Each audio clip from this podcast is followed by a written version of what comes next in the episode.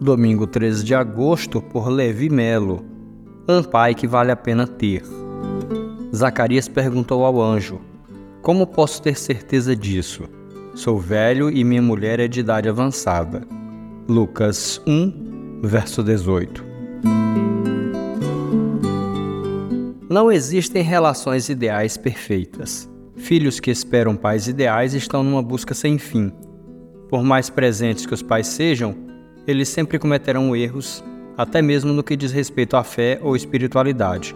Isso não quer dizer que não temam a Deus, não tenham caráter ou não amem seus filhos. Só quer dizer que são humanos.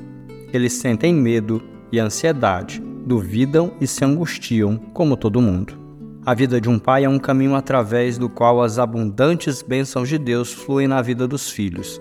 Deus usa a vida do pai para alcançar os filhos com a sua graça. Os pais precisam ter a sabedoria de aproveitar as oportunidades e, a partir daí, ser exemplo ao compartilhar com seus filhos a fé, a esperança, a confiança e a paciência adquiridas em sua vida de profunda intimidade com Deus. Só assim a geração dos filhos assumirá o compromisso de marcar o mundo com o amor de que ele precisa para conhecer a Deus e ao seu plano de salvação e paz.